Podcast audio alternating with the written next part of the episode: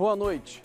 Desfiles de tanques em Brasília, derrota do governo na PEC do voto impresso, prisão de aliado do presidente da República, são só algumas das manchetes dos últimos dias no Planalto. Mas tem também desdobramentos da CPI da pandemia, dados relacionados à economia, como crescimento da inflação, ou seja, para falar de tudo isso e muito mais, o Canal Livre de hoje recebe um político embrenhado na vida pública brasileira já há bastante tempo, foi prefeito, governador, ministro também já concorreu três vezes à presidência da República e caminha agora para a quarta candidatura.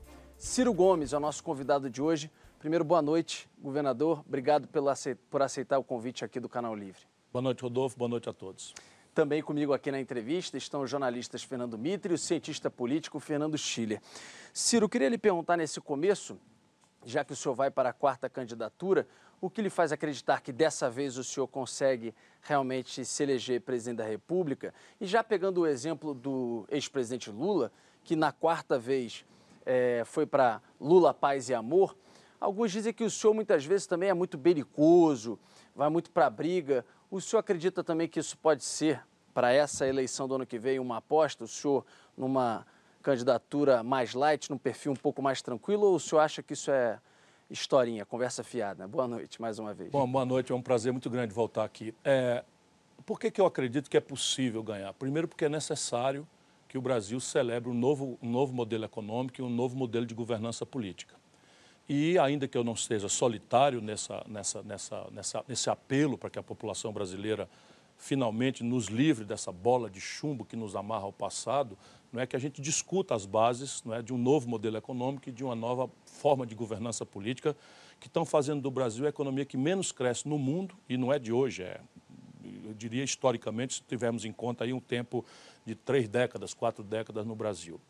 E a outra é uma questão popular, né? eu sou brasileiro, não, não, não desisto nunca. Né?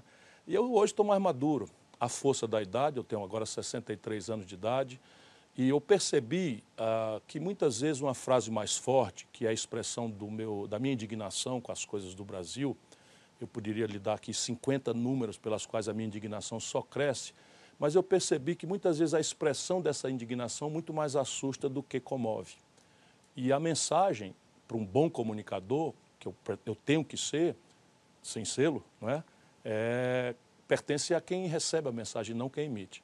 Então, eu não me custa nada, sabe, aprender com alguns erros que eu cometi, pisei em algumas cascas de banana, mas eu estou muito mais maduro, muito mais experiente e, mais do que tudo, Rodolfo, a minha responsabilidade está crescendo muito. O momento brasileiro pede muito equilíbrio, muita severidade, muita autoridade, e eu não vou errar. Mitre. Governador, eh, aliás, o João Santana, né, que está com o senhor, certamente apoia essa mudança de estilo. Né? Ele já deve ter insistido nisso com o senhor. Mas não é a pergunta fundamental, não. A minha pergunta é o seguinte: o senhor parece acreditar, o senhor disse que é um palpite, mas o senhor parece acreditar que o senhor vai estar no segundo turno com o Lula. O que, que faz o senhor ter essa convicção de que o Bolsonaro não estará? Considerando tudo o que aconteceu no país e acontece hoje, com um país dividido, né, onde os conflitos de valores, o ódio, inclusive, ainda continua aí atuando nas redes sociais e tudo indica que os dois lados estão firmes aí nessa polarização. De onde vem essa sua certeza? Não é certeza, é um palpite, não é? Mas é um palpite que vem da minha profunda intimidade com a história brasileira. Se você bem reparar, na história moderna do Brasil, de Dutra para cá, só três presidentes da República terminaram o mandato naturalmente, não sem grandes sobressaltos. Juscelino Kubitschek, eh, Fernando Henrique Cardoso e Lula. Qual é a característica desses três homens de, de Estado, desses, desses três homens públicos? Uma capacidade absolutamente extraordinária, até na conta do abuso, do suborno, não é? de cooptar adversários, de anestesiar o conflito, de contemporizar os antagonismos, etc. O Bolsonaro é o oposto. Eu tenho dito que se o Bolsonaro vier andando numa calçada e ele vir uma, uma casca de banana do outro lado da rua, ele atravessa a rua para pisar em cima da casca de banana. Então, historicamente, o Bolsonaro não está na linha dos presidentes que escaparam do suicídio, da renúncia, dos impeachments. Ele está na linha daqueles, não está na linha desses, presidentes que conseguiram conciliar. Ele está na linha dos que virá interrompido. Depois a psicologia do Bolsonaro, que eu conheço muito e que está se agravando muito. Uma psicologia de um paranoide, de um, de um imbecil, né, com traços de canalice muito grave, de caráter, não é? e que está vendo ruir os fundamentos eh, simbólicos mais, mais graves que ele, com, com, os quais ele enganou a maioria da sociedade brasileira. Decência, sendo ele mesmo um grande pilantra, envolvido em corrupção. Agora tem um livro publicado, coisa que eu já sabia, que ele pagou a, a, a lua de mel dele com a atual mulher dele com dinheiro da Câmara Federal. Ele roubava dinheiro da, da, da gasolina na Câmara Federal. Isso tudo eu posso provar, tanto que ele não me processa. E, de outro lado, a ideia de uma nova política, lembra? É, então, em cima da debacle do moral e econômica do PT, o Bolsonaro surfa numa ideia de nova política, etc. E hoje é, dá para demonstrar também, é o político que mais suborna e é subornado por essa, por essa estrutura fisiológica e corrupta da vida brasileira. Portanto, a probabilidade dele não estar nas eleições é muito grande e, e estando, a probabilidade dele não estar no segundo turno é maior ainda. É, antes de passar para o Chile, só para colocar uma informação, eu entendi o raciocínio do, do Ciro, mas Dilma termina o seu primeiro mandato e é empichada no segundo, mas ela chega a terminar um mandato e, claro, na reeleição depois ela é, acaba sendo empichada. Chile. A minha, eu, eu faço a, a, digamos assim, vou para o outro lado, Ciro. Né? Essa intuição que tu tens de que o Bolsonaro eventualmente não esteja no segundo turno, é? Isso dá para entender que é uma intuição forte que Lula estará no segundo turno, com toda a debacle do PT, etc. Quer dizer, a esquerda ainda tem esse, essa potência. Né? O que, que, te leva a essa, essa percepção? Não é a esquerda, né? Você é um, é, um, é um, especialista em ciência política e sabe que no Brasil o lulopetismo usurpou a simbologia, a retórica, as cores né? do, do, do assim, assim chamado espectro de esquerda, uhum. mas o Lula é uma espécie de crime perfeito em que exercita uma economia política absolutamente conservadora, em tudo por tudo a mesma economia política desenhada pelo Fernando Henrique Cardoso, que tem uma absolvição. O Fernando Henrique Cardoso experimentou o tripé macroeconômico como uma tentativa desesperada de resolver a equação de colapso do real que estava ancorado na, na taxa de câmbio. Todo mundo lembra disso ali no ano de 99. E de lá para cá o PSDB nunca mais ganhou nenhuma eleição nacional. Por quê? Porque o país parou de crescer. Essa, essa trempe aí não, não permite ao país crescer. O crescimento virou um subproduto, um efeito colateral.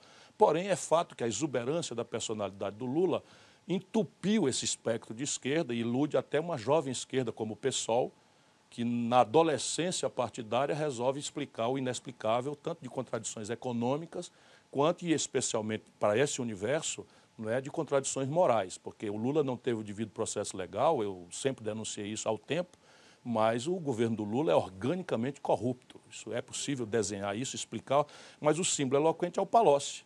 O Palocci não é um acidente, o Palocci não é um aliado contemporizado com, com os pragmatismos. Palocci é o fundador do, do modelo Lula-petista, quem comandou a estratégia econômica e política do Lula e devolveu 100 milhões de reais e faz uma delação premiada que vai vir na campanha aprovar com documentos para o jovem que não conhece essa história e que viu as aberrações do Moro né, e que está com a inclinação pelo Lula. Mas a minha convicção de que ele estará no segundo turno deriva do fato de que o Lula tem 25% do eleitorado brasileiro em qualquer circunstância. E é mais ou menos com sinal trocado, o Bolsonaro tem 15%. Aí não interessa se o Bolsonaro está roubando na vacina, não interessa se o Bolsonaro precipitou a economia no maior desastre, que o Bolsonaro levou o Brasil ao vexame internacional, que o Bolsonaro promove um desfile de tanques né, movido a, a, a carvão, né, jogando fumaça em Brasília para constranger o Congresso. Não interessa a aberração que o Bolsonaro faça, o, a, o caráter quadrilheiro da família Bolsonaro, 15% o chamam de mito. Mas Isso aí é um assunto mais para psicanálise do que. Mas do que, o Lula de... tem 25%, apesar de tudo. Mas tem mais de 15% o Bolsonaro. As pesquisas dão aí 25%, 28%. Espere o tempo. Falta 15 longos Sim. meses para a eleição. Essa é a perspectiva que o senhor levanta. Não, é a gente estuda aquilo que é o voto cristalizado e aquilo que é, por exemplo, a fração de eleitores que ainda engolem o Bolsonaro porque não querem o Lula de volta. Então, veja, vamos, vamos descrever para a população que está nos ouvindo, isso é, é fruto de uma, de uma conversa a miúde que eu tenho com o povo brasileiro. A maioria relativa do povo brasileiro não quer nem o Lula nem o Bolsonaro. Não sabe ainda o que quer, com clareza, sob o ponto de vista do nome. Mas não quer o Lula e o Bolsonaro, a maioria relativa, pode ser 40%, 45%. Porém, parte dos que hoje dizem que estão com o Lula, dizem que estão com o Lula porque não querem que o Bolsonaro se reeleja por toda a tragédia que o Bolsonaro representa. Vice-versa. E parte do que ainda está com o Bolsonaro é porque não quer a volta do Lula petismo, porque lembra, tem a lembrança trágica Isso. do que aconteceu. Então veja, se você decompuser não é, esse, essa estrutura, que é o que tende a fazer a campanha, a campanha tende a, a equalizar as informações né? e você oferecendo uma alternativa. E é o que eu quero fazer. O que é que eu tenho para oferecer para esse universo? Eu tenho uma longa vida pública decente. Aqui não cabe modéstia, eu sou honrado. Nunca fui acusado, tendo sido ministro, duas vezes governador, prefeito, por qualquer corrupção, nem para ser absolvido. Nada mais é do que a minha obrigação, mas eu posso oferecer isso ao povo brasileiro. Eu ofereço uma experiência que também é rara nesse universo político brasileiro, porque eu, eu comecei muito cedo. Então, entre os presidenciáveis, digamos assim, nenhum, de novo, não é imodéstia, eu estou apresentando o meu currículo, acumulou a experiência que eu tenho. Fui prefeito de uma grande capital, fui deputado estadual de oposição, deputado estadual de situação, fui deputado federal mais votado do Brasil, fui ministro da Fazenda, ajudei a fazer o real, fui ministro da Integração Nacional, tirei do papel o projeto de integração do São Francisco. Depois eu tenho um projeto, são anos a fio consultando a inteligência brasileira, e recolhendo a, o diagnóstico que é ousado e propondo com muita clareza as soluções para o Brasil que me dão entusiasmo. é? Esse livro que eu consolidei está sendo muito bem vendido, virou best-seller por 15 semanas num país que lê pouco. E, por fim, eu tenho um amor, sabe, Mitri, que você é testemunha disso, uma paixão inexplicável. Eu amo o povo brasileiro, eu, o que me realiza é o carinho das pessoas, por isso eu fui o mais popular em todas as experiências que eu tive. É o que eu ofereço. É? Mas olha, há outros candidatos que também estão de olho nessa área ali. Sem dúvida. A área do centro para a direita, centro para a esquerda e tal. Claro. E na última eleição, houve uma eleição né, de, de, corpo inteiro. Se dividiu muito essa área. O senhor está tendente a conversar com alguns desses mais do que tendente, que eu estou conversando. Já está conversando? É, estou conversando. Ontem, nós, ontem não, é, é três dias atrás, né? Nós fizemos uma, uma, uma, um debate, eu, o governador Eduardo Leite, do PSDB, eh, do Rio Grande do Sul, e o ex-ministro Mandetta.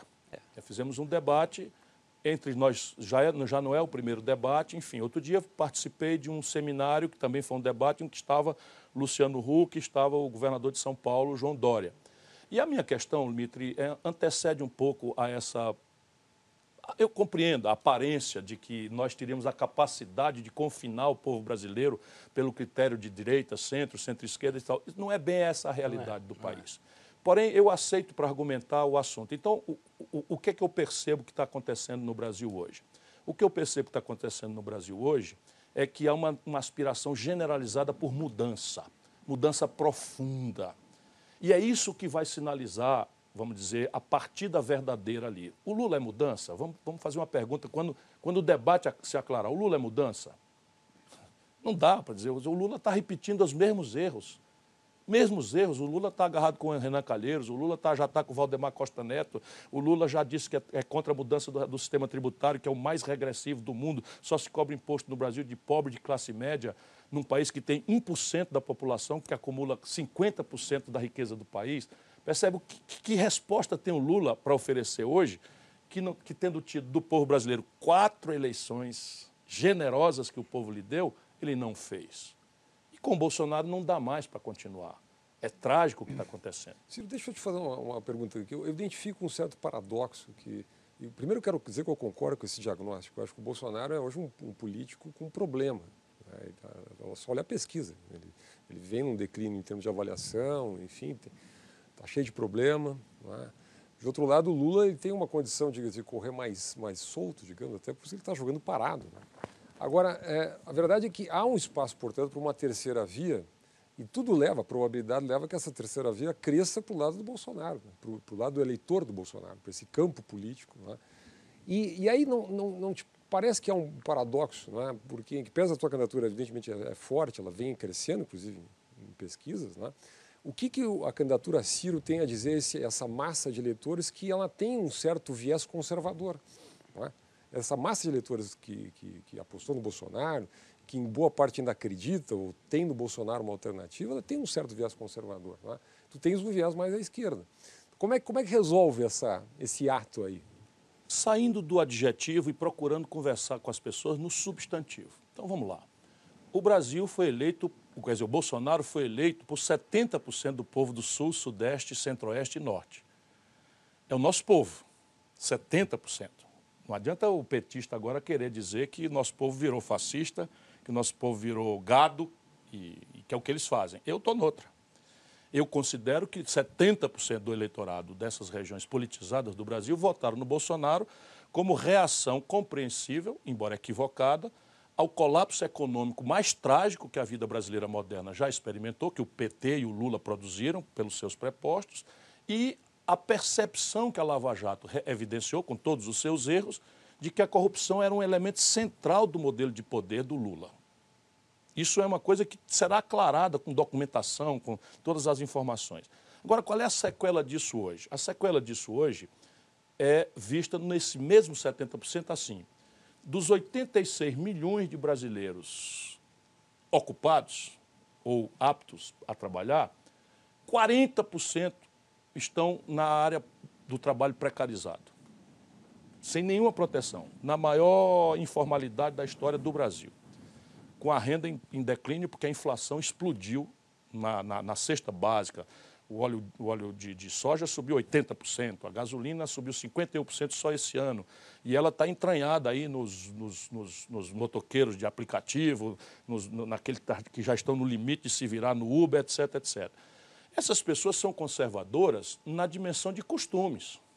É outra coisa que a esquerda petista e pissolista não entendeu nada.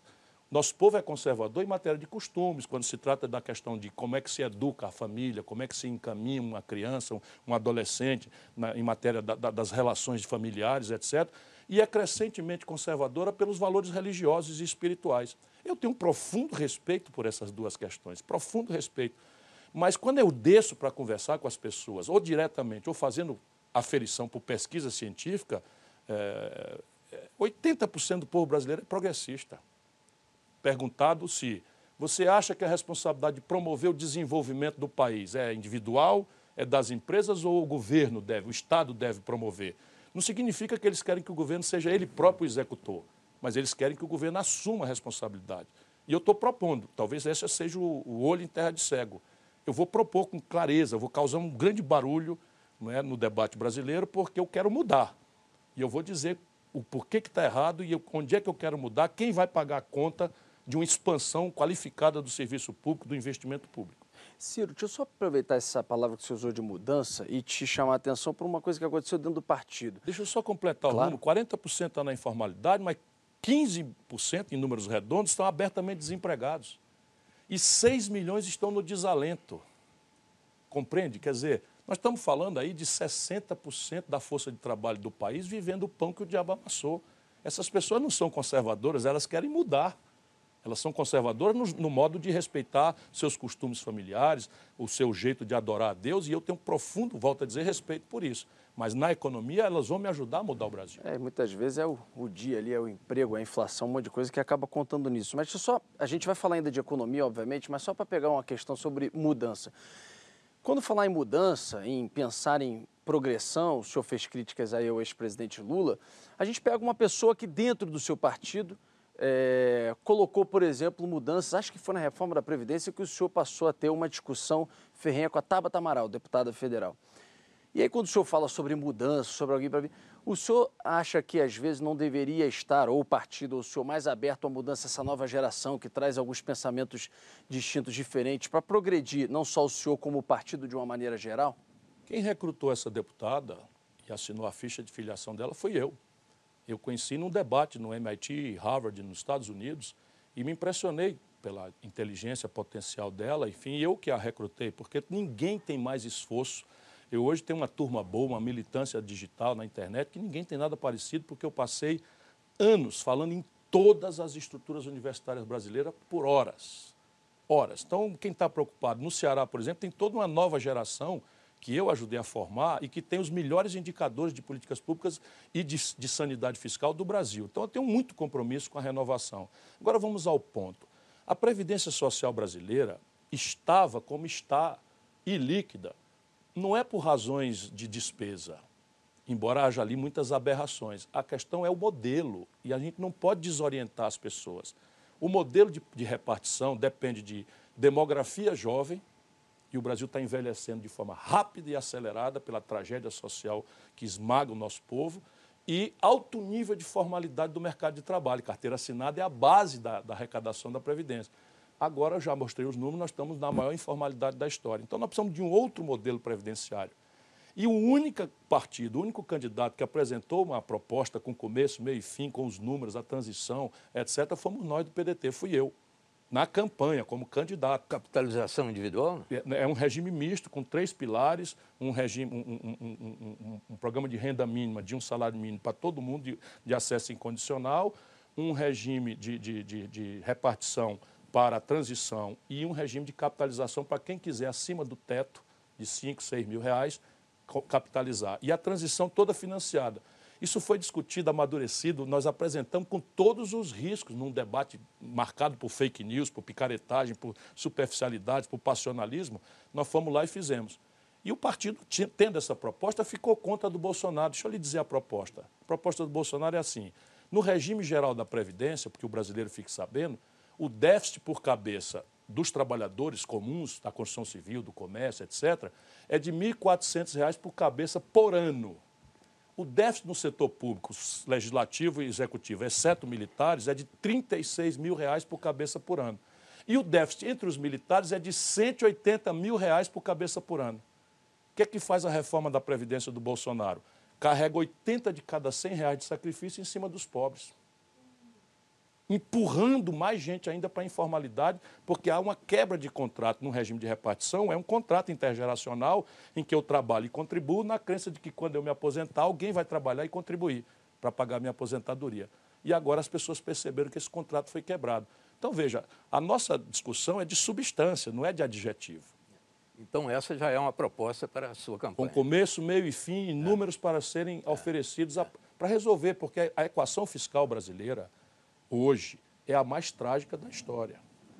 É bom que se diga que não foi o Bolsonaro que produziu.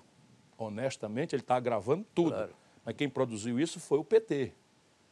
Ali, a Dilma agravou dramaticamente. Mas assim, sabe qual é o déficit primário hoje na conta brasileira, nos últimos 12 meses? Nós estamos falando de 360 bilhões de reais. O déficit primário.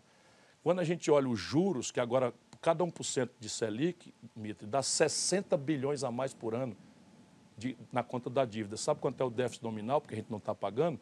650 bilhões de reais. A dívida cresce 10%. Só que nós estamos, a dívida crescendo, ela está virando quase moeda, porque nós temos operações compromissadas com a equivalência a quase 15% do PIB. Uma distorção absolutamente grave. Ou a gente fala sério, ou tudo mais é conversa fiada. Mas, o governador, quando o senhor falou agora na reforma da Previdência, imediatamente a gente lembra do Congresso. Projeto de reforma da Previdência e Congresso andam juntos. E aí eu fico imaginando, vamos supor que o senhor ganha a eleição, o presidente Ciro Gomes, que criticou a nova política do Bolsonaro e a velha política do Bolsonaro. Criticou a política do Lula. Certamente critica do Fernando Henrique também, não lembro, mas deve ter criticado também. Aliás, critica que o senhor fala da, esse presidencialismo de coalizão, o senhor acha que é um absurdo. Muito bem. Eu pergunto, onde o presidente Ciro vai arranjar votos para aprovar uma reforma da presidência? Você vai fazer o quê? A nova política não serve, a velha política não serve, a cooptação não serve. Como é que vai ser isso? Eu posso reforçar o diagnóstico, o meu diagnóstico, claro, para não parecer claro. que eu sou um ingênuo, que eu não tenho mais direito de ser. Claro. Veja bem, o Collor estava com essa gente toda. O Roberto Jefferson estava na linha não, de frente. O Collor, o Collor não trabalhou bem o Congresso, não. Desculpa. Não, mas o Collor estava com essa gente toda. E na véspera do impeachment, eles estavam todos com o impeachment do Collor. Não, mas o Collor não trabalhou o Congresso, não. Desculpa, não é um exemplo. Quem, quem fez a, eu estava na sessão do impeachment do Collor, sentado, governador do Ceará, trabalhando pelo impeachment. Quem fez a defesa notável do Collor naquela sessão do impeachment foi o Roberto Jefferson. Eu lembro. Esse é. mesmo que foi preso agora é. pelo ministro Moraes. Mas veja, é só para analisar no alto, não é no, não é no picareta. Vamos lá. Essa coalizão estava com Fernando Henrique. Nunca mais o PSDB ganhou uma eleição nacional. Depois essa coalizão estava com o Lula, o Lula foi parar na cadeia. Depois essa coalizão estava com a Dilma, a Dilma foi empichada. Essa coalizão estava com o Michel Temer, que não teve condição de disputar a reeleição, estava com 9% de popularidade. E essa coalizão está destruindo o resto de personalidade política do Bolsonaro. Portanto, isto com certeza não dá certo. Bom, Se tivermos então, de acordo. O que, o, que, que o presidente Ciro vai Mas só para não parecer que é ingênuo. Eu, ah. eu, tenho dado tratos à bola. Então, primeiro, dizer para o povo que isso não é fácil. Precipitar para o povo necessariamente para que o povo ajude a minimizar esta contradição. Como é que a gente minimiza? Dando importância ao voto de deputado. Então, eu vou dizer em todos os meus programas eleitorais que quem votar em mim, por favor, vote num deputado e num senador alinhados com o conjunto programático de propostas que eu vou deixar muito claras. Já com aviso, se de qualquer forma eu não conseguir a maioria, e não vou conseguir, de três quintos para reformar estruturalmente o Brasil, que é o que nós precisamos fazer, eu então vou negociar, transparentemente, estou dizendo agora, vou negociar com quem o povo eleger. Eu não sou candidato a ditador nem a imperador do Brasil, sou candidato a presidente da República. Então a questão, Mito, de negociar com quem está eleito é um imperativo da democracia precária, verde, contraditória que nós temos no Brasil. 36 partidos políticos registrados. 26 partidos com representação no Congresso Nacional tomado pela Câmara Federal. Então, é isto. Agora, como é que eu minimizo? Você vai negociar a partir de que referência? Aí, então. Então, vamos lá. O que é que eu vou fazer para ser diferente dessa tragédia que está aí? Primeiro, o tempo da reforma são os seis primeiros meses. O presidencialismo brasileiro tem um declínio óbvio de autoridade, de capacidade reformista do presidente com o passar do tempo o esgarçamento da promessa, a frustração, vai deixando os presidentes mais enfraquecidos e tal. Que é o que o Fernando Henrique jogou fora. O primeiro ano, o Fernando Henrique fez uma proposta. O primeiro mágico ano, plano real. O Fernando Henrique podia reformar o que quisesse no Brasil. Fez o quê? Botou na Constituição uma impertinência que não permite a nós tratarmos em política de crédito, de compra governamental, com distinção empresa nacional de capital nacional de empresa estrangeira. Foi a única reforma em um ano do governo Fernando Henrique. E eu já rompo. O Lula, meu amor, tinha 86% quando termin... de popularidade quando terminou e elegeu a Dilma, que ninguém sabia quem era, uma pessoa absolutamente sem vocação, sem aptidão, que desastrou o Brasil e eles querem que o povo esqueça para ficar mandando. O Lula fez isso, como quis fazer com a Haddad a mesma coisa, humilhando o cara para ir toda semana em Curitiba e tal, para chegar na presidência da República como estafeta e não como líder que o país precisa. Pois bem, o Lula não propôs nenhuma reforma, Mitre, nenhuma, para dizer, não, o Congresso é que é o antro de resistência conservadora. Mentira, não propôs nada. O sistema mais regressivo de tributação do mundo, a Previdência estruturalmente quebrada, como já conversamos, não propôs nada. A única reforma, eu brinco, é a tomada de três pinos. Foi a única reforma no Brasil que o Lula promoveu. O resto são políticas compensatórias, etc. Não tira o mérito. a mini, mini reforma da Previdência no início, né? Sim, 2013. mas mini, mini isso, mas só para o setor público só para o setor público federal, nem é sequer é, estendeu no Pacto Federativo. Então vamos resolver o problema. Como é que a gente faz à luz da realidade brasileira? Por favor, eleja alguém afim comigo. Isso vai ser importante. Porém, se você não eleger, fique sabendo que eu vou negociar com quem você eleger, porque eu não sou ditador nem imperador. Agora, o que, que eu vou negociar? A reforma do país. Qual é a linguagem que eu vou negociar? Aí começa a diferença. Não roubar e não deixar roubar prestigiar deputado, está tudo certo. Eu fui governador, fui prefeito. Então, nomear pessoas dos partidos, desde que, re, é, vamos dizer, cumpra o requisito de, de, da decência, da, da competência, da sensibilidade para o programa que nós vamos implantar, vou defender isso com a maior naturalidade. Foi assim que eu governei, com em paz, a, a, o tempo inteiro. Eu fui do parlamento, fui deputado federal mais votado. Não tem problema nenhum. O problema no Brasil é que você está negociando impunidade perpetuidade de poder e está negociando deixando roubar ou roubando. Essa é a diferença. Agora, vamos lá. O tempo da reforma, os seis primeiros meses. Nós vamos discutir profundamente sobre uma base que já estará esclarecida na campanha. Eu vou denunciar que o personalismo, deixa que eu chuto, eu sou Bolsonaro, eu sou Lula. Espera aí um pouquinho, que é isso? Qual é a proposta de reforma do, da estrutura tributária? Como é que nós vamos arranjar emprego para o povo? Quanto custa? De onde é que vem o dinheiro? Essa vai ser a minha participação. E seis meses haverá para nós amadurecermos a reforma, que será feita de forma consolidada numa revisão constitucional pelo rito prescrito na Constituição, que é o rito da emenda. Dois terços dos votos, quatro, quatro turnos de votação, dois na Câmara com interstício, dois no Senado. Eu domino, conheço bastante bem isso daí. Pois bem, mas como é que eu vou minimizar o risco da faca no pescoço, do toma lá da cá? Eu vou fazer uma negociação mais complexa do que se faz nessa tradição conservadora brasileira. Porque não estão negociando o país. O que, é que eu vou fazer? Eu vou redesenhar o Pacto Federativo. 23 estados hoje estão quebrados, dos 27. Eu ouço muito o governador Eduardo Leite do Rio Grande do Sul dar valor a ajuste fiscal, importante, sem dúvida, a sanidade fiscal é um valor importante, mas o Rio Grande do Sul hoje não está com funcionalismo atrasado porque está pendurado numa liminar judicial e está sem pagar a dívida com a União. Percebe?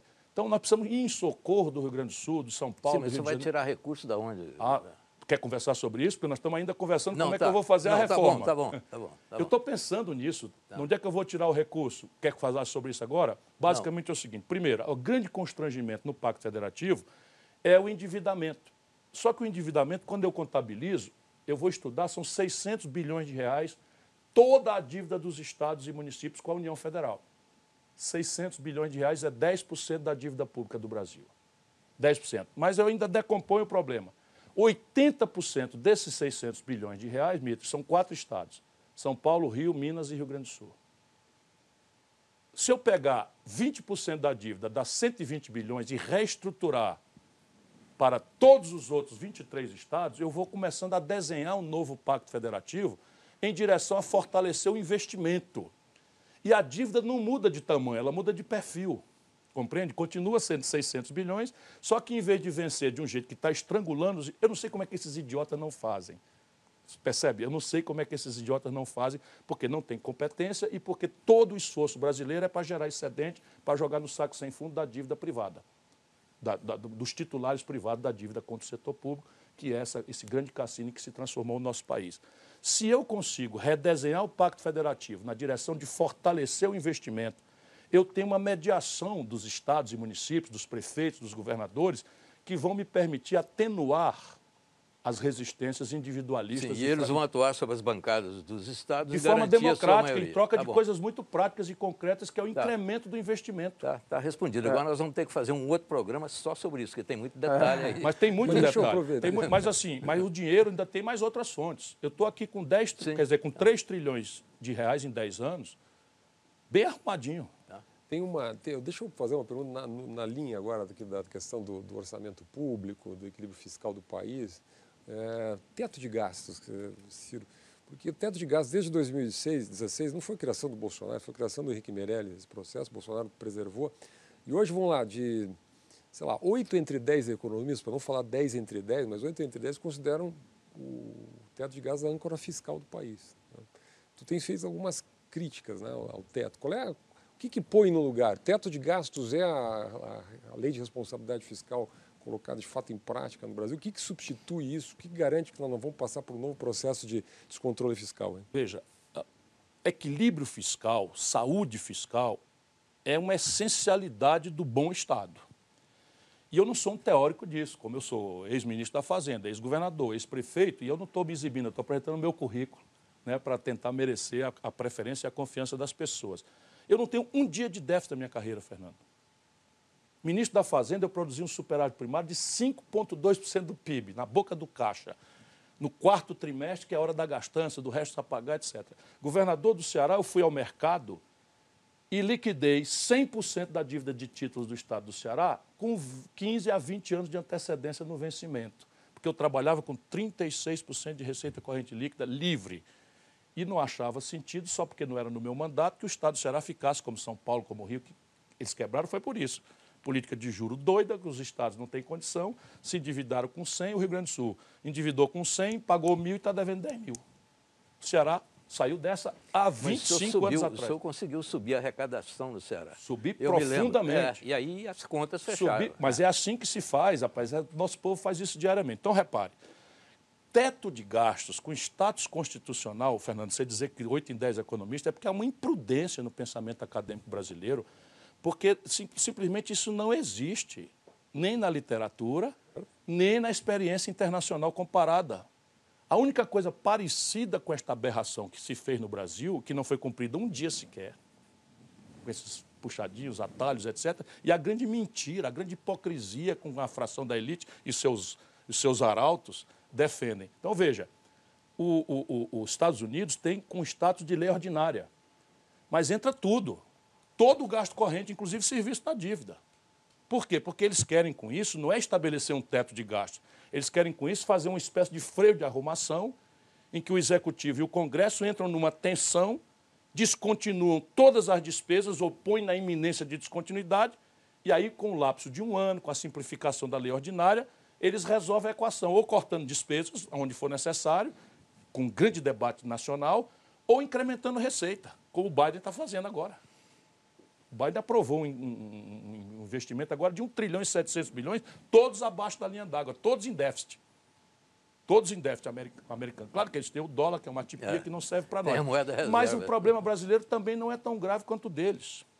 Então, veja, o que, que a gente faz no Brasil? Primeiro, revoga esta loucura. Deixa eu te dizer o que, é que aconteceu na prática, brasileiro que está nos acompanhando. Deixa eu dizer o que é o teto de gasto para quem está aí insone, né? Acompanhando a gente aqui.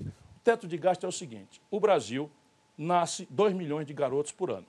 Esta gente botou na Constituição brasileira que nós estamos proibidos de gastar por 20 anos mais do que gastamos ano passado, mais a inflação. Só a atenção materna infantil, 20, né, percebe? 2 milhões por ano, vezes 20, dá 40 milhões de nascimentos. Que a gente não pode gastar um centavo. Isso é um negócio de doido.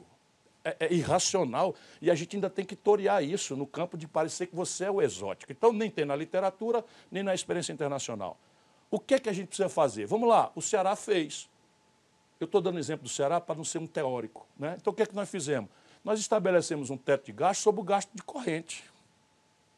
Todo investimento é livre. Se o Estado aumentar a receita, conseguir um bom empréstimo, etc., etc., para o povo é livre.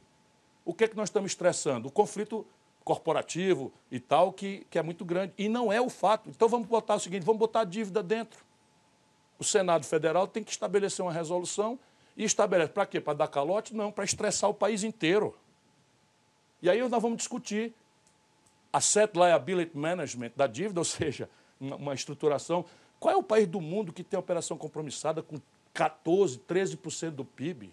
Posso que é fazer, é isso? Posso só emendar uma rapidinho? Deixa eu fazer o seguinte, então, deixa eu guardar não só do Mitre que levantou, como é, a do vai, Chile. Vai, vai porque não, eu, eu, eu queria vai. falar de uma palavra que foi muito repetida essa semana, que é democracia, nossa democracia. Importante. Eu queria, acho fundamental. E eu queria então no próximo bloco. É, vou guardar Porque então, deixar esse, o Ciro esse, se então, preparar Então dá o spoiler da dele também. É, não, não, não, vou guardar que senão ele não tem surpresa nenhuma. A gente vai para o intervalo rápido, senão vou me matar aqui no ponto. A gente volta rapidinho com a entrevista com o Ciro Gomes. É já já.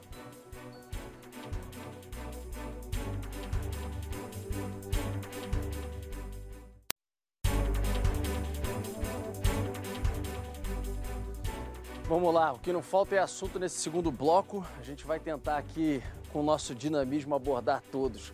Começar então pelo Mitre, até porque você já antecipou um pouco o assunto. É. é não, vai, tudo bem. Então, por eu, favor, eu depois o nosso Chile complementa, vai. Governador, rapidamente é, é impossível responder rapidamente tudo. É, estou falando da crise institucional que existe nesse país, o conflito entre poderes que está aí. Essa semana foi uma semana quentíssima não é? houve uma reação do presidente do Supremo contra o presidente da República, que expressou uma, uma, uma posição nova, eu diria, em termos de resistência a críticas e ataques ao sistema, de um modo geral. Houve uma, um pedido e, e, o pedido de nova investigação do presidente. O presidente se referiu de novo ao Supremo com palavras agressivas. Houve a, a, a, o desfile, aquele desfile, aquele comboio ali em, em Brasília, que não deixa de ser uma. Dizem que estava marcado antes, mas ninguém acredita que não seja uma demonstração de força. Força para quê? Depois houve a derrota do governo no, no, no projeto, na PEC do, do, voto impresso, que teoricamente liquidou o assunto. O TSE até está querendo ainda melhorar um pouco a transparência. Enfim, tudo isso. A minha pergunta é: o senhor está tranquilo com a nossa democracia? Eu começo dizendo que sim. Estou muito tranquilo com a nossa democracia. O que não quer dizer que a gente deve estar passivo e olhando que essa tranquilidade vai acontecer só porque Deus é brasileiro e vai nos proteger. Não.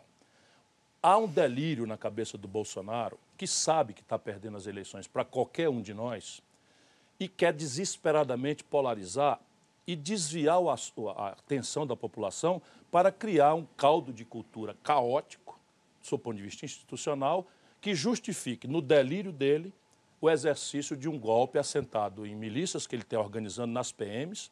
O chefe disso é o, é o coronel cearense que está na Guarda Nacional, que recentemente, o povo brasileiro não sabe, me desafiou para um duelo com essa expressão. Você vê onde é que nós estamos. O coronel, que é marido da, da, dessa deputada destrambelhada, Zambelli, é coronel lá do Ceará, ligado ao que há de pior né, na, na, na escória da PM do Ceará, que é a minoria, mas tem essa escória lá. E ele é o chefe da Guarda Nacional, me desafiou para um duelo. Assim, eu estou quase dizendo que topo, mas não sei quais são as armas, se vai ser espada ou garrucha. Né? Eu, não sou destro, hábil, nem, nem uma coisa nem outra. Mas só para dizer ao povo brasileiro que o delírio do Bolsonaro é esse. Entretanto, não há ambiente, porque nenhum grupo social relevante na sociedade brasileira, orgânico na sociedade brasileira, sustenta isso. Nenhum grupo. Nenhum grupo de mídia, nenhum grupo econômico, nenhum grupo financeiro, sabe, nenhum grupo social, nada. Aí quem está nessa viagem é, delirante do Bolsonaro são os fanáticos que vão sendo presos aí porque patéticos, a rigor patéticos. O que não quer dizer que não haverá escaramuça. Meu irmão, senador da República, levou dois tiros no peito desse lado bandido da PM do Ceará, que foi ensaiar esse movimento e vai acontecer no Brasil. Entretanto, Mitre, a gente precisa não entrar no jogo do Bolsonaro. Porque se eu tenho 40% da população na precarização do trabalho, 15 milhões de desempregados, 6 milhões no desalento, a inflação do atacado em 35%, que é que mexe com aluguel, com as tarifas de energia, a gasolina, a Petrobras teve um aumento de 3.572% de lucro espoliando o consumidor brasileiro para distribuir lucros e dividendos para uma minoria empresarial egoísta, né, numa política de preço criminosa promovida pelo Bolsonaro. E, enquanto isso, a negociata campeando no Brasil. Nós vimos agora a roubalheira na vacina.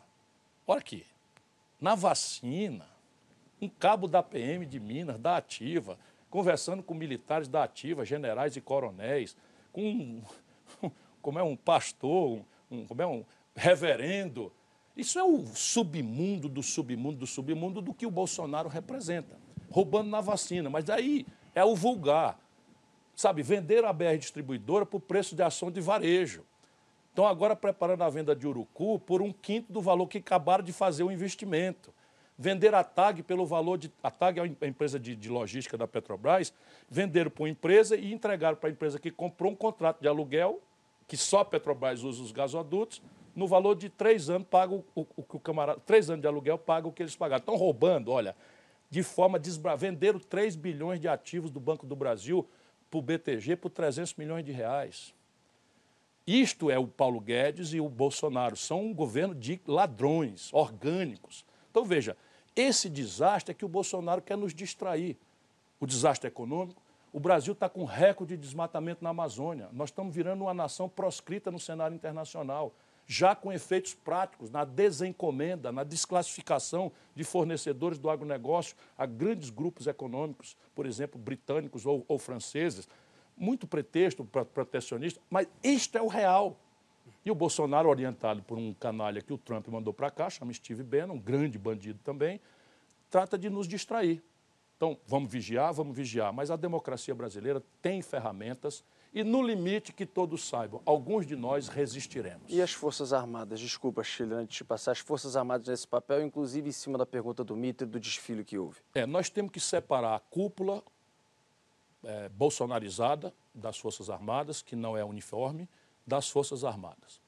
Hoje eu tenho um diálogo muito, muito amiúde e respeitoso com gente da ativa e gente da reserva. Eles estão muito mais envergonhados do que propriamente alinhados ao Bolsonaro. O que, é que tem, entretanto? Isso é um jogo de poder. O Bolsonaro transformou essa cúpula das Forças Armadas numa espécie de partido político. O brasileiro precisa saber: 3.800 militares da ativa ocupam cargos no governo. Quando o PT faz isso, todo mundo diz que é aparelhismo. Quando o PSDB faz isso, todo mundo diz que é partidarização. O Bolsonaro transformou essa tropa aí em fisiológica, ele subornou, vamos, vamos ter clareza, subornou essa fração vendida das Forças Armadas Brasileiras. E aí, esta fração vendida das Forças Armadas Brasileiras não são mais as Forças Armadas Brasileiras, são um partido político perigoso, porque se atribui um papel assentado na iminência de uma violência. Percebe? Essa é a única razão para a gente ter acatamento, é o medo, só que nós não temos medo. Nós não temos medo. Muitos de nós não temos medo disso. Primeiro, porque não vai acontecer. Segundo, porque se acontecer, eles vão praticar a suprema covardia para um militar de uma nação, que apontar suas armas para os seus compatriotas desarmados. Chile. Bem, mas então, conclusão, o senhor uh, tem certeza... Eleição em 2022 com urna isso. eletrônica e o povo livre para votar. Ministério é isso que eu queria imprensa perguntar. funcionando E o judiciário tem que diminuir a politização, parar de fazer muita política e, e aplicar a lei. Tá, e as Forças Armadas funcionando Vão cumprir como... seu dever constitucional. Que é a sua função que é ficar no Estado. quartel se não aparecer um inimigo externo.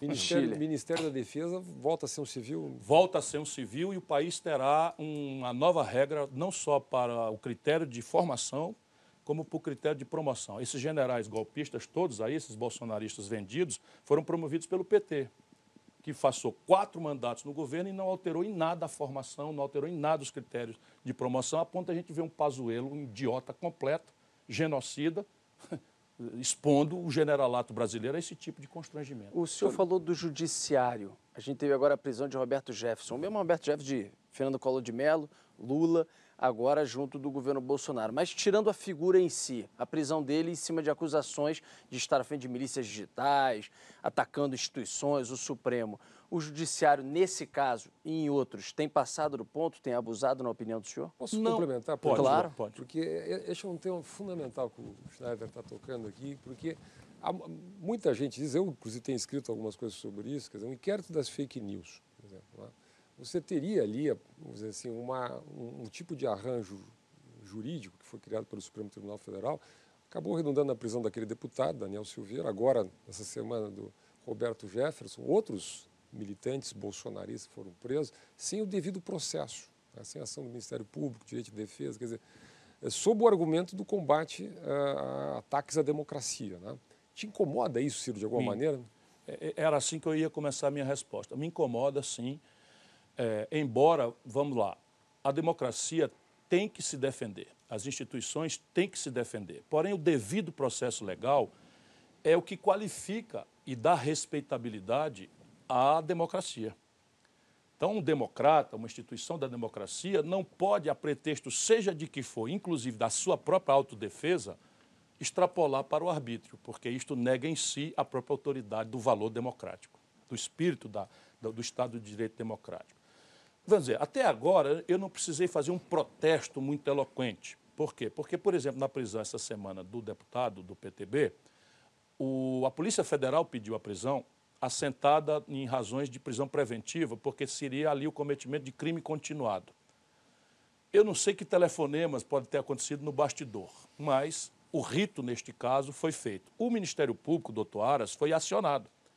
E a ele se deu o prazo de 24 horas para, para opinar ex ante da prisão. E ele deixou fluir o prazo sem resposta.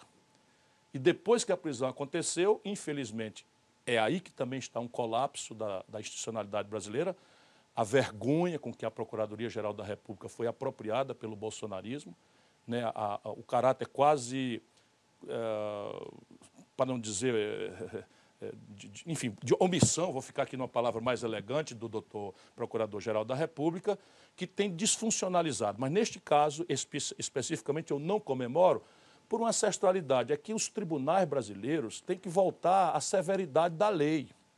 Nenhum brasileiro compreende como é que o Supremo Tribunal Federal, data máxima vênia, e com todo o respeito de quem, sendo democrata, professor de direito, sabe que a última palavra, boa ou má, é da Suprema Corte, no Estado de Direito Democrático, mas nenhum de nós compreende como é que, cinco anos depois, o Supremo Tribunal Federal, 11 recursos em direção mais ou menos semelhante depois, decide que não é a vara de Curitiba aquela competente, juízo natural, para julgar o Lula, e sim a, o a do Distrito Federal.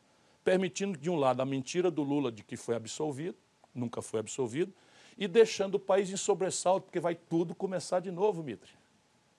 A imprensa não deu grande destaque, mas o Procuradoria, a, a República, já fez a nova denúncia contra o Lula. Nos mesmos processos, nos mesmos processos de Curitiba. Daqui a pouco, não demora. Se ele cumprir os prazos, o juiz vai chamar o Lula para depor dentro de, de alguns dias. Dentro de alguns dias, vai dizer que aceita ou não a denúncia e vai não marcar o interrogatório, que é o primeiro ato do processo. Vai começar tudo de novo. Isso não é razoável, sabe? Com todo respeito, não é razoável. Depois você tem uma outra coisa que está me incomodando mais: as velocidades processuais. Quando o Supremo é ele mesmo a vítima, são velocidades que eu gostaria que valessem para todos, para todos os procedimentos. Compreende? Então você tem, por exemplo, o Bolsonaro fez o que fez em relação a, a, a, a crimes de, de- que a CPI agora vai qualificar, mas o judiciário não fez. De prescrição de remédios como charlatão. O charlatanismo é um, é um, é um capítulo do Código Penal.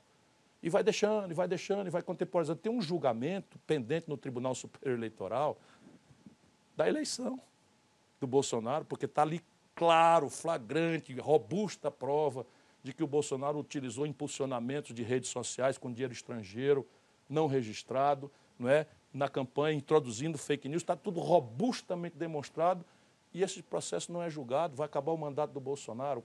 Compreende? Então, nós precisamos, eu disse na campanha, fui muito mal, mal interpretado, mas vou dizer de novo, nós precisamos, nessa refundação constitucional que nós precisamos celebrar, volto a dizer, pelo rito, um dos elementos definitivos para acabar o impasse daquela pergunta anterior é depois de fazer no tempo, amadurecer, negociar, fazer o POC federativo, etc., etc., você trazer, com autorização da maioria simples do Congresso, levar a plebiscitos e referendos essas três reformas estruturais que o país precisa. Que aí, no, no limite, aí o impasse sai dos gabinetes do suborno e da fisiologia de Brasília e manda o povo ele mesmo resolver o que é que quer para o seu destino. Mas para concluir essa questão institucional, houve uma reunião anunciada entre os três poderes? Isso não é próprio.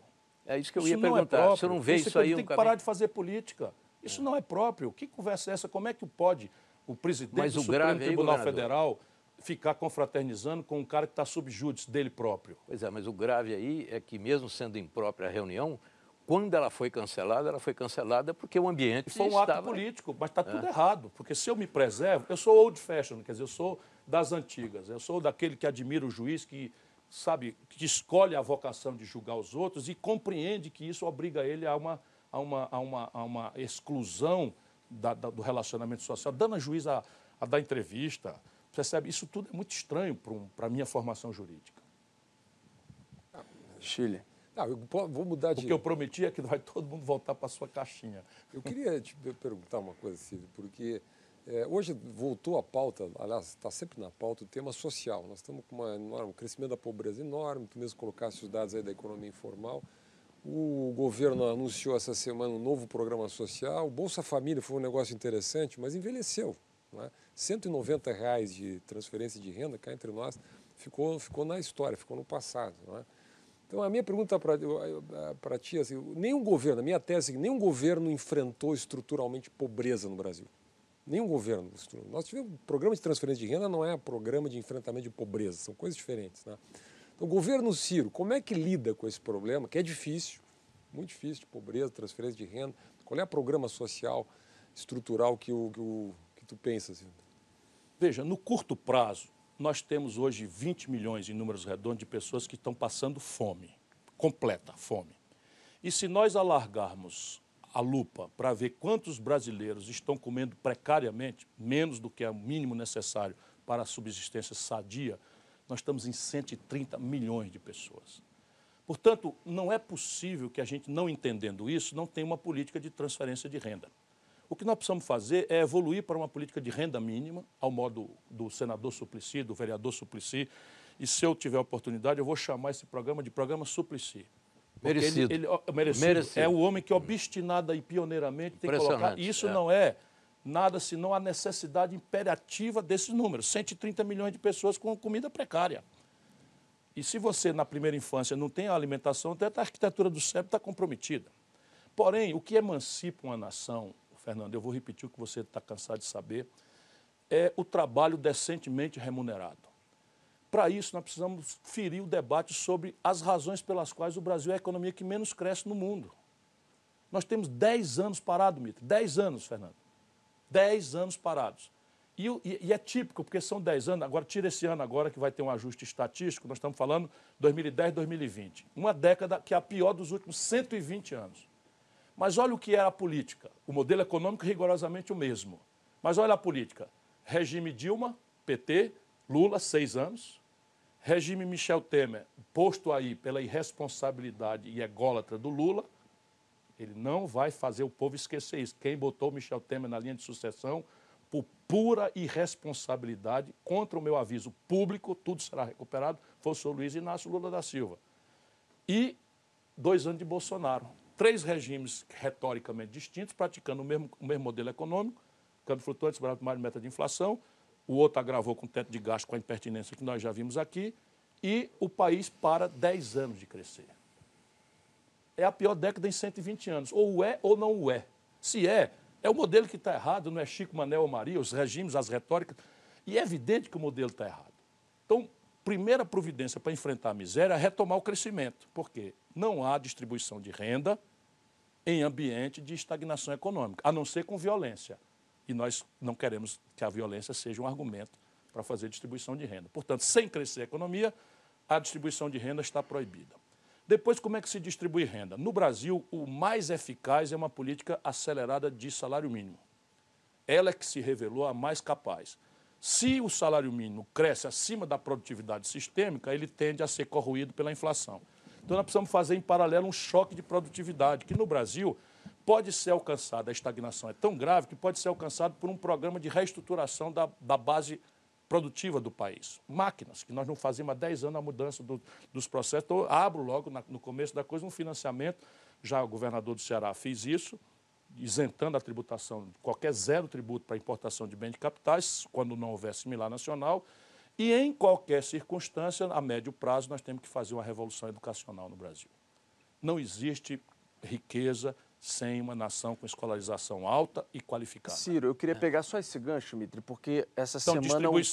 É, é, uma política de renda mínima, uma política de aceleração do salário mínimo, uma política de investimento em empregabilidade, construção civil, 24 mil obras paradas que você pode fazer e caímos na sua pergunta para não fazer de conta que eu não sei. De onde é que vem o dinheiro?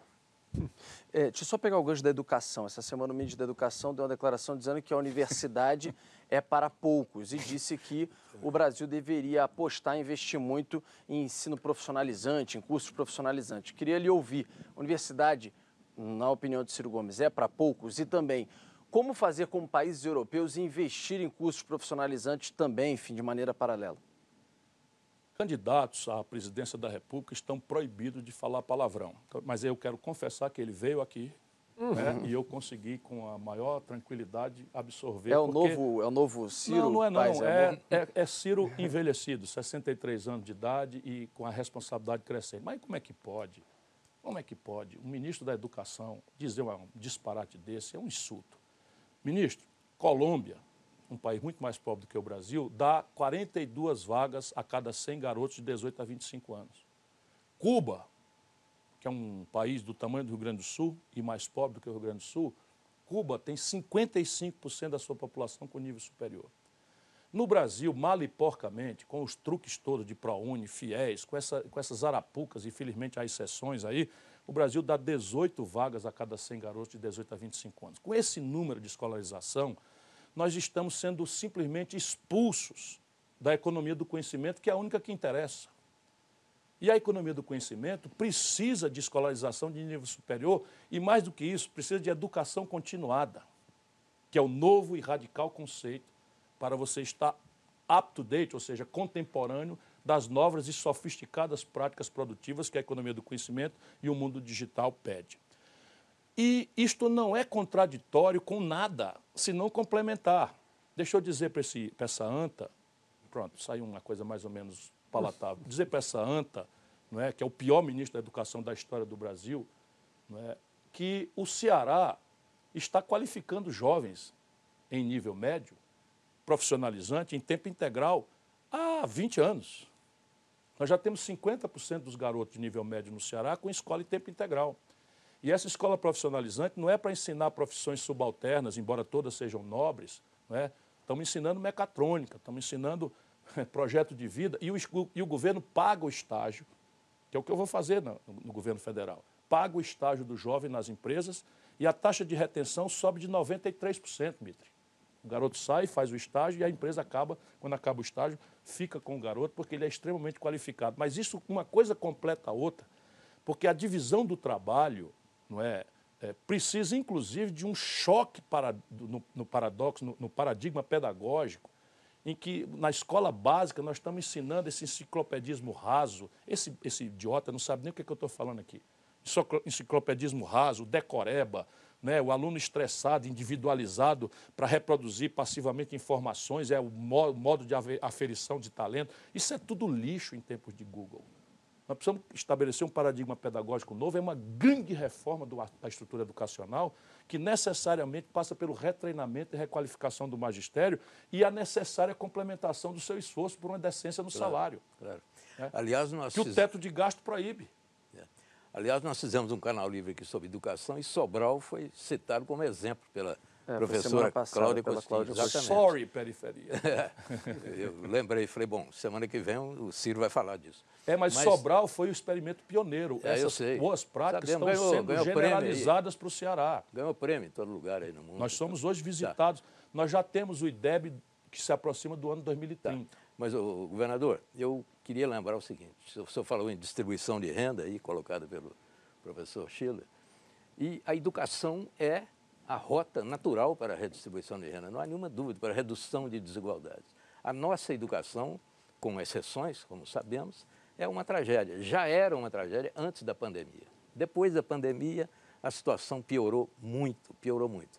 Eu confirmei aqui no Canal Livre anterior que o aluno médio brasileiro vai precisar de oito anos para recuperar as perdas durante a pandemia no ensino de, de língua portuguesa. Uma coisa horrorosa. Essa é a questão. Então, a pandemia, ela escancarou problemas que talvez a, sociedade não tivesse uma noção muito clara. Hoje tem. A minha pergunta é sobre a pandemia. Que visão o senhor tem dessa pandemia hoje? O que, que o senhor espera? Quais são os caminhos que o senhor acha que são positivos depois de tanto negacionismo, tanto atraso, etc. A partir de agora, estamos saindo, o senhor acha que estamos saindo de fato da, da, da, fase mais trágica e caminhando, inclusive, para uma recuperação econômica a partir de vacinação, etc. Mito, os indicadores objetivos nos permitem é, um otimismo sóbrio. Não é? Nós estamos, pela primeira vez, 100% dos estados com indicadores de ociosidade nas UTIs, bastante confortáveis nós estamos, uh, enfim, os níveis de, de, de, comprometimento, de contaminação da população vão despencando na proporção óbvia, só quem não viu isso foi o bolsonarismo boçal, a partir do seu chefe, que é o presidente genocida que nós temos, não é? é na proporção que a vacinação avança, a, a, a contaminação cai, despenca. Mas não é hora ainda de a gente fazer crenças despolitizadas. Por quê? Porque ao, na medida em que você atrasou a, a vacinação no Brasil, nós estamos vendo agora por clara comportamento criminoso. Né? A Pfizer manda 101 e-mails se oferecendo para dar prioridade ao Brasil, que é um, um, lugar que é mundialmente conhecido como mais capaz de fazer vacinação em massa. Nós somos capazes de vacinar nossa população inteira em 48 horas. Nós ganhamos o Prêmio Internacional de, de Cobertura Vacinal da poliomielite. Eu era governador do Ceará, e cumpri a minha etapa disso, fomos premiados, enfim. E tudo isso está decaindo no Brasil com Bolsonaro. Antes da pandemia, nós já estávamos o sarampo de volta, porque eles não conseguem vacinar. Também é só idiota. É só bandido, é só idiota, é só incompetente. E o, e o incompetente, idiota e bandido maior é o Bolsonaro. Não há exagero no que eu estou falando. É uma homenagem que eu faço às 570 mil famílias que estão enlutadas. Eu perdi muitas pessoas próximas de mim e vou cobrar a, a, a responsabilização de todos enquanto eu puder. Mas veja, na medida em que a vacina se distribui na proporção de riqueza, fora no Brasil, que foi distribuída por corrupção, atrasada para poder ganhar dinheiro, vendendo é, propina, co é, cobrando propina, o mundo africano, o mundo europeu mais pobre, do leste, etc., não está conseguindo vacinar, não tem vacina, não conseguiu pagar a vacina. Resultado, virou uma espécie de covidário, em que variantes Agora é a Delta, que chega com uma força tremenda no Brasil. No Rio de Janeiro já há uma contradição. Né? E você já fala em outras variáveis. Então, ninguém sabe se essa outra variável trará uma quarta onda. É evidente que a cobertura vacinal, até agora, todas as pesquisas dizem que nenhuma variante surgiu capaz de superar a vacina. Mas o, meu, o medo que eu tenho é o retrocesso. Então, uma variante dessa acontecer já em cima de uma vacina que não está feita. E aí Vamos lá, na melhor hipótese, o Brasil estará com 600 mil mortos, que não precisava ser, porque, enfim, se nós tivéssemos feito os cuidados corretos, não precisava ser. E o Brasil sai do socorro emergencial, sem nenhum programa, e o ajuste estatístico de 5%, 4,5% de crescimento é em cima da depressão terrível do ano passado. O que nos aponta para 2022? Estagnação estrutural. Não tem crescimento econômico sustentável no Brasil. Por quê? O endividamento das famílias é o maior da história. Hoje, 58,7% da renda do povo brasileiro está comprometido com dívida. 63 milhões e 700 mil brasileiros estão humilhados no SPC. E não vão sair disso sem uma política pública. Não é? Depois você tem um explosivo endividamento empresarial. 6 milhões de empresas, especialmente micro, pequenas e médias, estão no Serasa, que é o SPC das empresas. E a capacidade instalada ociosa da indústria brasileira, que está tá sendo destruída, está entre 25% e 30%. Portanto, a ocupação de capacidade. E essas medidas que o governo vem anunciando, você acha que não ameniza um pouco? Quais? Ué, por exemplo, o Bolsa Família é, reinventado. Eu quero saber de onde é que vem o dinheiro. Compreende? Porque o déficit fiscal, vou dizer de novo, anualizado, 12 meses de hoje para trás, nós estamos em 630 bilhões de reais de déficit nominal. 360 bilhões de déficit primário. Com o teto de gastos estabelecendo que só posso gastar o ano passado mais a inflação, onde é que o Bolsonaro vai achar mas dinheiro para cumprir Mas se a inflação é, mas for a inflação está alta também. Mas sem, sim, mas para o teto de gasto o ano que vem isso é bom. Porque isso, o, por o isso governo, o, é, o governo Sim, então, pode mas veja, usar... mas ano que vem É. é ano que vem. Eu quero saber quando é que você, se- as questões estruturais são essas: endividamento das famílias, endividamento das empresas. Estamos tendente a zero no investimento privado. Preocupação no, de energia No também, né? investimento, isso é, o- é o quarto. O investimento público está tendente a zero e esquartejado, pulverizado por um orçamento. Como é? Orçamento secreto, como é que estão chamando? Orçamento secreto. É, orçamento secreto em que, assim, dos 30 bilhões que sobram para investir, o Bolsonaro jogou para cima 20 bilhões para a canalha dele roubar. Salvo exceções, mas se a imprensa quiser, é só perseguir o itinerário dessas emendas de relator, que é 30%, 40% roubado. Atenção, mídia brasileira, não é possível. Deixa, a gente fica um- falando mal do judiciário, e a cadê a mídia que deixa isso acontecer Um gancho e não documenta? Um gancho aqui, Ciro. É, tem Estou algum- cansado de processo, Tem- de denunciar sozinho essas coisas. Mas, assim, vamos lá, está consolidado esse, esse modelo. Ah, e vem aí para o quarto um colapso no abastecimento de energia elétrica. Hoje, hoje, não fizeram nada e nós vamos em novembro ter restrição na oferta de energia Vamos, elétrica. vamos para a última esse- pergunta do Schiller aí, que a gente já subiu a plaquinha do Tá, só, acréscimo. Só aqui para concluir, quer dizer, então esses 5% de crescimento e tal... Este ano vamos ter 4,5, 5, mas é um ajuste estatístico. Você desceu 25 degraus numa escada e está subindo 3 de volta. É bom? É, parou de descer, Melhor. sobe 3 de volta. Mas Melhor. nós estamos chegando no fim de 2021 com o nível de produção do Brasil que de 2012, Então, de- deixa o Schiller aqui que a gente precisa encerrar. Vai, com Schiller. 40 milhões de habitantes a mais. Já, Vai lá, já, vai lá, Tinha Chico. vários programas aqui para fazer de pergunta aqui, mas eu vou. Papel do Estado, Ciro, para fechar. Assim. Hoje discute a privatização dos Correios, foi tá, a primeira etapa já passou no Congresso, foi aprovada a capitalização da Eletrobras. Tu tens tido uma postura crítica em relação a esse processo. Né? Quer dizer, mas, digamos assim, vários governos, Temer, Fernando Henrique lá atrás, Lula em parte, mas lá no início só, foram nessa linha. Qual é, por que isso, Ciro? Isso é, uma, isso é uma, uma, digamos assim, uma oposição mais ideológica, tua, mais conceitual, algo mais pragmático? Como é que, como é que explica isso? Ideológico é, é o que não é. Eu procuro compreender as coisas com o mínimo de inteligência e de examinar as coisas conforme a conveniência do povo brasileiro. Então, repare uma coisa: o Brasil está indo bem. Eu acabei de dizer, nós temos a pior década em 120 anos. Nós que crescíamos a 6,7% ao ano, meio século, passamos a crescer com esta modelagem dos anos 80 para cá de 2,5%, 2,6% ao ano. O Fernando Henrique pegou o Brasil com 38% de dívida pública e carga tributária de 22, 27% ao ano. Eu era ministro da Fazenda. Fernando Henrique explodiu essa dívida para 78% do PIB e aumentou a carga tributária para 32,5% do PIB, desmobilizando 100 bilhões de dólares. Por que, que eu então sou contra? Porque eu, no meu caso, pessoal, familiar, tudo que eu vendo é o que eu não, não tenho mais. Sim, é, é uma questão de inteligência. Tudo que eu vendo é o que eu não tenho mais. E se eu vendo patrimônio para pagar gasto corrente, eu estou vendendo a geladeira para pagar o meu desequilíbrio do mês. Então, eles estão liquidando o Brasil. Nós estamos ficando com um passivo sem retaguarda.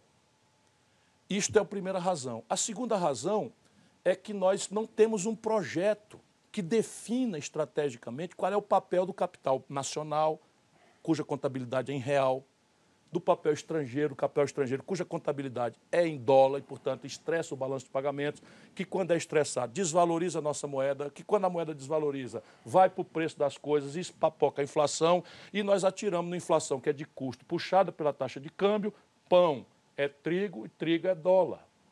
Então, se o dólar sobe, o trigo sobe, o pão sobe. 80% dos remédios são importados em dólar, então o remédio sobe. Combustível combustível agora dolarizaram criminosamente sem nenhuma razão para isso. Então, veja, sem um planejamento, é muito imprudente você desmobilizar patrimônio, se fosse decente. Mas o que eles estão fazendo, Fernando, é um assalto patrimonialista ao, ao, ao patrimônio brasileiro. Que eu posso, por exemplo, usar a Eletrobras para pulverizar o seu capital de maneira, por exemplo, a, resolver passivos previdenciários do servidor público. E eu não, não perco para o estrangeiro, nem perco para o capitalista privado, especulador, uma empresa que vai dizer do, da vida ou da morte do meu regime de águas. Tá doido, rapaz, eu sou nordestino. Aí, de repente, a água de Fortaleza que vem agora da conexão com São Francisco, eu vou ter que decidir com um empresário em Xangai. Qual é o país do mundo que faz isso? Nenhum país do mundo faz isso. Entregar o seu regime de água, a sua base hidráulica, a hierarquia de usos absolutamente delicado está aí. Agora é o Sudeste e o Sul que vão ver, que estão vendo a seca acontecer. Aí, telefonia. Minha opinião foi a favor. Por que não privatizar a telefonia? Ninguém conseguiu me dizer que não privatizasse. O qual é a minha questão? É que o marco, o marco regulatório dessa privatização não funcionou. Nós produzimos um oligopólio privado que está impondo ao povo brasileiro a maior tarifa do mundo, uma das maiores tarifas do mundo e as agências que foram montadas para blindar da política viraram, salvo exceções, antro de ladroeira e propina. Compreende o que eu estou falando? Então, veja, nós vamos entregar Urucum para uma empresa privada, estrangeira, e dali sai o gás que movimenta a energia de Manaus, de onde sai 8% da produção industrial brasileira. Se esse cara tiver essa faculdade, ele pode pegar esse gás, invasar e vender para Trinidade e Tobago, que tem um hub de, de, de venda. Cadê o projeto? Aí vamos discutir o que é que privatiza, o que é que não privatiza. Não tem projeto. É só dar mão para a boca. Repare uma coisa. Você pode ser a favor, eu contra, o mito mais ou menos, e ele completamente contra. Mas vamos reparar os quatro uma coisa. Faz 50 anos que ninguém constrói nada no Brasil e só vendem. Não está não tá errado isso, não. Faz 50 anos que não se. Agora vamos lá. Só sabia que o Paulo Guedes criou uma estatal? Criou uma estatal, Paulo Guedes barra Bolsonaro, privatista liberal, radical e tal. Sabe qual é a estatal que foi criada, brasileiro? Pegaram todos os aeroportos rentáveis do Brasil e entregaram para a iniciativa privada. Gol de placa. Nenhum, nada contra. Por exemplo, o aeroporto de Fortaleza está uma lindeza. Só que os militares, quando montaram a Infraero, montaram um esquema, compreendendo o Brasil, subsídio cruzado. Eu cobro em Guarulhos uma tarifa um pouquinho maior para financiar o aeroporto de Macapá, que é deficitário, de Petrolina, que é deficitário, de eventual uh, Caxias do Sul, que é deficitário. O que, que eles fizeram? Entregaram todos os rentáveis para a iniciativa privada e criaram um estatal para administrar com dinheiro do povo, que vai rivalizar com saúde, com educação, né, os aeroportos deficitários do Brasil. Pegaram a Dutra, a Dutra, que é a BR-116, nasce em Fortaleza e termina no Rio Grande, no porto lá embaixo. Pois bem, quando une Rio a São Paulo, é o maior tráfego do Brasil. Privatiza, zero legal, problema, nenhum problema, zero. Qual é o problema? Privatizar. O problema é que Cabrobró, Salgueiro, está sem dinheiro para manutenção. Se... Agora o Correio. 20 mil pessoas é a esmagadora maioria dos municípios brasileiros. Todo município abaixo de 20 mil habitantes é inviável, sob o ponto de vista de encomendas e serviços postais. Por isso que nós demos status constitucional ao Correio. Aí agora vão vender os Correios. Aí acaba o subsídio cruzado, o general Mourão, que é outro desses aí, nós também entrega isso, quando, quando é honrado, parece o caso do general Mourão, é idiota. É um jumento de carga e tal. Ele não, nós vamos criar um estatal. Ele está dizendo na cara do freguês. Vão vender o correio rentável, que está explodindo de lucro porque se adaptou para o e-commerce. Quando você faz uma encomenda na FedEx, nos Estados Unidos, quem entrega aqui é o Correio do Brasil. Por quê? Porque levou 300 anos para montar uma capilaridade que ninguém vai conseguir fazer. Ninguém. Aí o que, é que acontece? Lá em Ariquemes, em Rondônia, ninguém vai mais receber encomenda a não ser por mil reais mas Santana do Livramento também, lá no Rio Grande do Sul, sabe? Montes Claros também, lá no interior de Minas Gerais, no Vale do, do, do Jequitinhonha e Mucuri. São os loucos. Então vamos privatizar? Vamos, mas a serviço de qual estratégia? Ô Ciro, eu queria dizer que, obviamente, o meu Acabou papel... o tempo, é? O meu papel é esse, Pois né? é. Então a gente Mas poderia é bom o aqui... telespectador saber que o Lula e o Bolsonaro estão convidados. Sim, certamente. Lula já foi convidado, inclusive já tem umas cinco, seis semanas, e o presidente Bolsonaro a gente reitera aqui, inclusive quando fizemos o Canal Livre com o governador Bora, João Lula, Dória. vamos debater, vamos atender o convite aí, rapaz. É, mas eu não consigo é, não pensar no debate aqui, o nosso debate da Band com Da o Ciro. Band, é, né? é verdade. Ciro, Lula, Bolsonaro. né? É, e Bolsonaro participa, porque da, da outra vez houve aquele fato também lamentável. Pois de o meu fora da medo é que os facada, dois combinem, para além de, de- desse retrocesso grave de voltar às coligações proporcionais que fizeram combinados, Bolsonaro e Lula, e isso é a bola de chumbo que amarra o Brasil ao passado, que eles se combinem para não comparecer ao debate. Não, não brinca não. É. Eu estou só Já dizendo tô logo pensando- agora. Já Ciro, estou deixa eu já finalizar o Canal. Livre É. já, porque eu já não gostei nem dessa possibilidade que você levantou. Um abraço, Ciro. Obrigado mais uma vez. É Óbvio que a gente poderia ficar aqui a noite toda falando sobre o Brasil, tantos assuntos, mas Se deu pra Lula gente não debater. vier, eu topo vir de novo. Ficamos, Tá bom. Está faltando duas horas desse programa. duas É. horas. Fica faltando duas. E para os outros também. Querido Mitre, um abraço para você até semana que vem. Chile também, sempre um prazer tê-lo conosco aqui no Canal Livre. E principalmente você que nos acompanhou. Muito obrigado, boa semana, até semana que vem. Tchau, tchau. Obrigado.